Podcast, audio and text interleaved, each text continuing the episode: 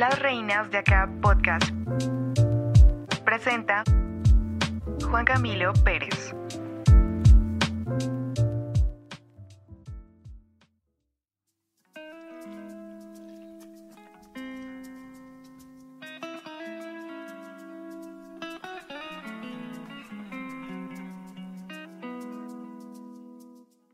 Desta French was born and raised in London, England, but she's Colombian as well. She's a reina. In her most recent work, San Lazarus, she pays tribute to her Latin roots, something that she knew how to mix very well with her attraction for the R&B. I invite her to speak about this cultural mixture not only in her music but also in her life, how it's her relationship with Colombia, and much more.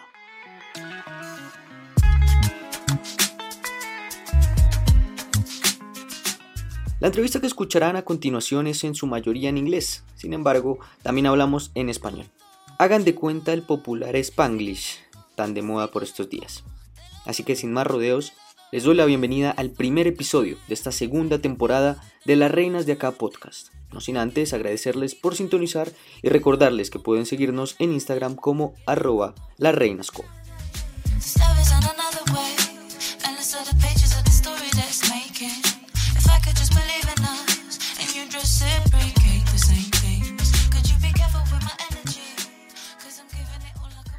lasreinasco. Desta, thank you so much for having us. It's a big honor to me, you know, start this second season of this podcast with you. How are you? I'm really, really well. Thank you. How are you? I'm doing great. I'm doing great. so let's start from scratch. Um, you're half Colombian, half Italian, but born and raised in England. How is that yeah. cultural, you know, mixture? How is it? Um, to be honest, it's kind of like in London, a lot of people are from different parts of the world. So, I mean, so it's a little bit unusual. Like people are still like, oh wow, half Colombian, half Italian. I get that all the time, even here. But from my friends, like uh, people are from everywhere anyway. Like my best friend's Polish descendant from everywhere, Nigerian, uh, you know, all around the world. So it's not that uncommon but I would say, yeah, I think my mix is quite colourful. You know, like it's quite mm-hmm. it's quite a colourful mix. So I, I, had a lot of I was exposed to a lot of different culture. I think from very young, without knowing it, and then when I was older, I was like, oh wow, I get it. I get why that stuff is very rich and useful. I read that you was uncomfortable most of the time as a kid. Maybe it had to do with the fact of you know being different, and by being different, I mean maybe not to fit in? I think I did feel uncomfortable, and I don't think it was just because I had like parents from different countries. That was part of it. So you notice things like, you know, when those days you go into school and you have to wear your own clothes, or like you have to bring in your lunch, and you just notice little things depending on where you go to school. So my primary school, where I went when I was really little, was very. It was kind of very. um I felt like it was very Englishy I don't know. For me, I felt like it was Englishy. So um, I just know I, I can't really explain it. I just things that were very that are very associated with English culture. I actually didn't have much exposure to, even though I was in England. Does that make sense? Yeah. So so I did notice, and and and actually, apart from that, I feel like I've always just yeah, I feel, feel like I've always been a little bit weird, to be honest. So yeah, I did always feel like a bit strange. I don't in, why, but and in terms of music, how does these big cultural mixtures works? I mean, what were your reference when you started? Mm-hmm. So, um, so people sometimes think because I reference a lot of Latin music that I don't acknowledge my Italian side, but actually that's not true because I feel very Italian. But musically, I've got to say that my biggest influences was música latina, you know, like mucha salsa, mucha cumbia, mucha, you know, mis fiestas, it was totally, I mean, you know, mis fiestas de cumpleaños, las fiestas de, de mis amigas, like familiares, it was all just Latin music. So, so that was my influence. Yeah, growing up, it was a lot of traditional music and a lot of reggaeton as well. but when I think really little, the first stuff that really influences me was like a lot of traditional music that my mum listened to.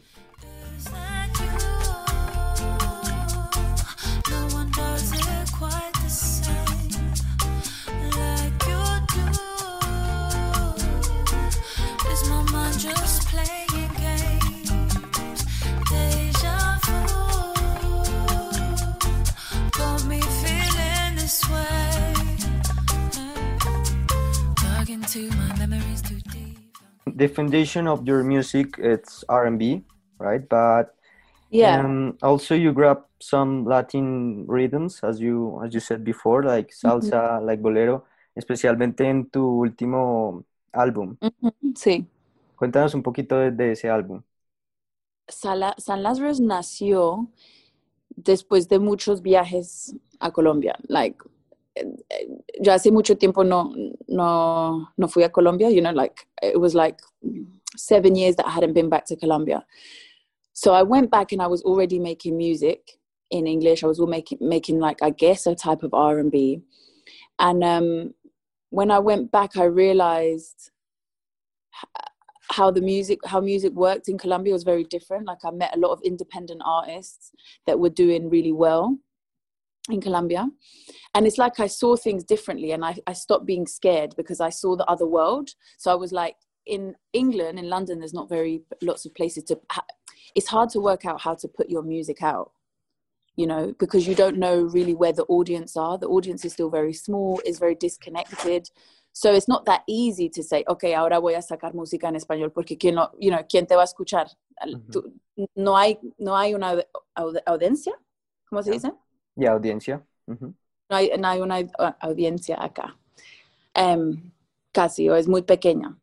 Pero sí existen, pero es como, you know, una comunidad que está, una comunidad que está creciendo ya, em, todavía. So, so, so it was a moment I think that was quite brave, and it happened because I met some people in Colombia. I met musicians, and I was like, vi otro mundo. And I was like, okay, ahora es el tiempo. Yo siempre sabía que lo iba a hacer. You know, just mis ídolos son Latinos. You know, I, I have I feel a very big connection to to Latin culture. Um, so I knew I was going to do it. I just didn't know when. And after a couple of trips and after a broken heart, I was like, fuck it, now's the time. It was right. So let me just do it. And that's the only reason, really. Yeah. ¿Y cuáles eran tus ídolos? big. I mean, I guess growing up, you know, it's yeah. I mean, it depends. But as a little kid, I guess every little Latin girl looked up to like Selena or the kind of, you know, these kind these kind of bigger artists like J Lo. As a kid, because remember, uh, where I'm from, the access to Latin culture was through America.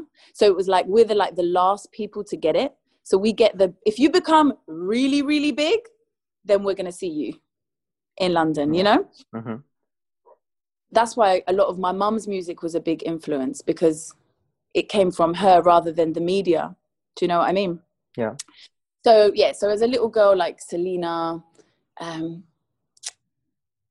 and just loads of this, loads of the salsa greats really, like Willie Colón and like Fruko and like lots and lots of salsa. Mi mamá es de Cali, entonces Yeah. yeah. la mayoría de la música era salsa heavy. And even though the fact that Latin artists has, you know, grown a lot worldwide during the last years, like J Balvin, Bad Bunny, you know, Mhm. they are monsters in terms of numbers. But Mm. uh, is it is difficult to make Latin music in in UK? Yeah, it is because it's not uh, the peop. There's not as many people making it. So, for example, when I first started making music, I was working with producers. I didn't. The the Latin music scene is very small and is very separated. So, like you have the, like live instrumentalists, like musicians who are part of like a, a thing, you know, and they do more live. And then you've got like the kind of more quote unquote urban acts, which are different. And um, so, for what I do in particular, which I don't think is at the moment has really a genre, I think the kind of music I make crosses genres.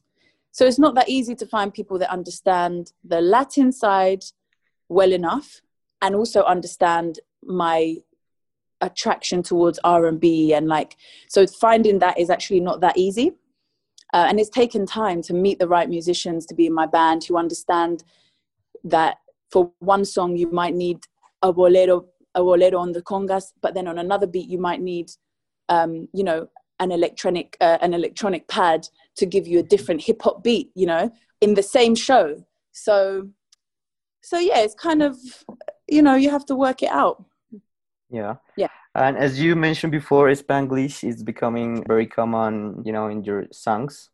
For Mhm. me, it's like two different songs in one. How is Yeah. that? You know, how is write in two different languages but in one song? Well, to be honest, for me, it actually doesn't feel like two songs. It feels like one song, but by me, like because that's how I communicate. So if I'm with my cousin, for example, we speak we speak Spanglish the whole time. There's no, you know, para uno, para, you know, para, para decir ciertas cosas, lo tienes que decir en español, aunque sea un español todo allí un poco raro. you know, el, el sentimiento detrás de lo que estás diciendo, it just suits what it's saying, you know? And then there's some things that you have to say in English and it's just a mix. And that's just the way it is. So for me, it doesn't have to be like that, two different songs. It's just the way I speak.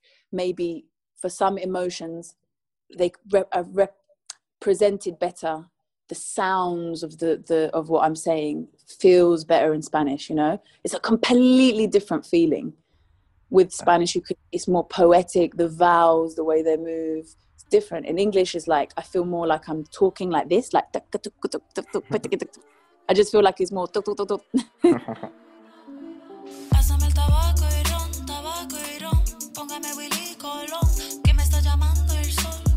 Me llama la salsita y son la de Oscar de León. Un bugalú con sazón, la del cantante picarón. Un cha-cha-cha del corazón, pa' calentar la habitación. Pásame tabaco y ron, tabaco y ron. And how is from a distance your relationship with, with Colombia? Oh, I just miss it so much. I miss Colombia so much. I'm starting to feel like, yeah, I I miss being there a lot.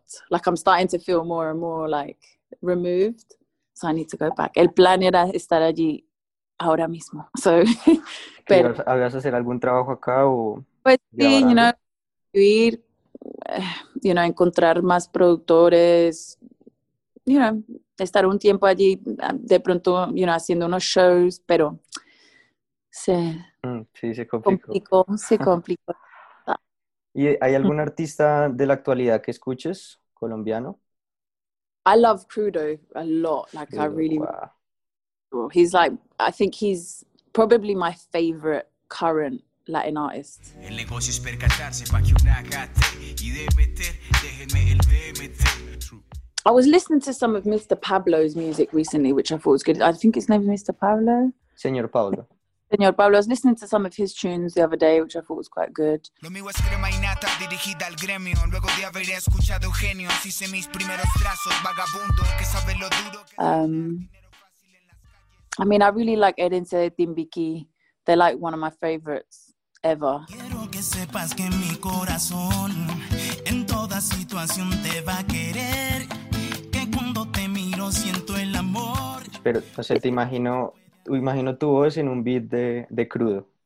Oh my gosh. yo- verdad es que yo también, es que es tan, me parece tan obvio, like, Mm, yeah. we'll see, hopefully soon. Y bueno, cuando, cuando vienes a Colombia y te devuelves a Inglaterra, ¿qué es lo que más extrañas de acá? No sé, alguna cosa especial. La gente, no sé, el calor de la gente, el jugo, el jugo de fruta, todo, like, todo, me hace falta todo, el, la- el clima, la música, everything, everything, que no me hace falta. ¿Y alguna Ah. expresión así típica colombiana que uses o no? No mucho. You know what? Yo siempre, like, me he dado cuenta, desafortunadamente, que yo, like, me dicen que yo hablo como abuela. Pero es, like, porque según pienso yo, la gente que se criaron acá, yeah, es como una, es una comunidad, es una comunidad tan pequeña que uno aprende a hablar como, como, como tu mamá, como tu abuela. Yo- Mi abuela vivía con nosotros. Entonces yo, yo hablaba más que todo con mi abuela, con mi mamá y con mi tía cuando venía, you know, y mi, you know, un primo que, que viene de vez en cuando, pero no tenía como el slang de Colombia, yo lo vine a conocer más tarde, you know. Yeah. En- nosotros sí tenemos nuestro slang, pero para, para ti te suena muy raro, porque es like mitad hablado de abuela y mitad London Street, London Street slang. Entonces es muy raro. So, I don't know, el re, ah, trabajando con, con, eh, con un amigo mío, no sé si lo conoces, Alma de la Selva, es productor, hace música también, es de Bogotá. And he's like, y si usan el re, el re, ah, sí, sí, es re bueno y todo eso, eso es- me está pegando un poquito, I guess. ¿Qué más? Eso es muy Eh, bogotano, sobre todo. Muy de acá y- de Bogotá, sí. El perrito, ese es el, el nuevo también, que, la, ah, sí, cálmate, perrito, perrito, perrito, estoy- pero no sé, no me, no me viene como a hablar así porque es like, I don't know, I don't know. In English, I've, I'm, I'm super kind of like slang, but in Spanish, I'm like, yeah, Yeah. I'm naturally, I be like, you know what I mean? Y bueno, para, para ir terminando, what's coming Ujú. for, for Desta? What's next? Um, so I am releasing some singles. So I just put one out called Wanderer, which is yeah, it's like a chilled type of vibe. Yeah, And then- cool.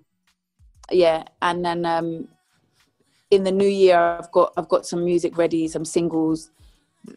Yeah, I'll probably start the year with one a bit more like energetic type of tune. But yeah, I've got I've got music ready. I'm just trying to like finish it and stuff. And I'm also working on an EP with um with Santi, who I was talking about, Alma de la Selva, and um Santiago. And um yeah, that's a very particular type of vibe. That's like a it's like a secret project that I'm doing, which I'm really excited about. So Top yeah. secret. yeah, yeah, it's like a, it's like a conceptual EP that I'm working on, which I'm excited about. Good, good. So Well, Desta, how did you feel in this podcast? no, it's been good. It's been really good. I really like your channel. Um, I've got to say, I, I looked at it and I really liked what it represents. Uh, you know, highlighting female artists is important to me because, um, mm, because it's easy not to meet that many females, and um, it's important that their struggles are acknowledged because they're really real. so yeah, I, I really I, I respect what you're doing very much. Thank you. Thank you, Desta.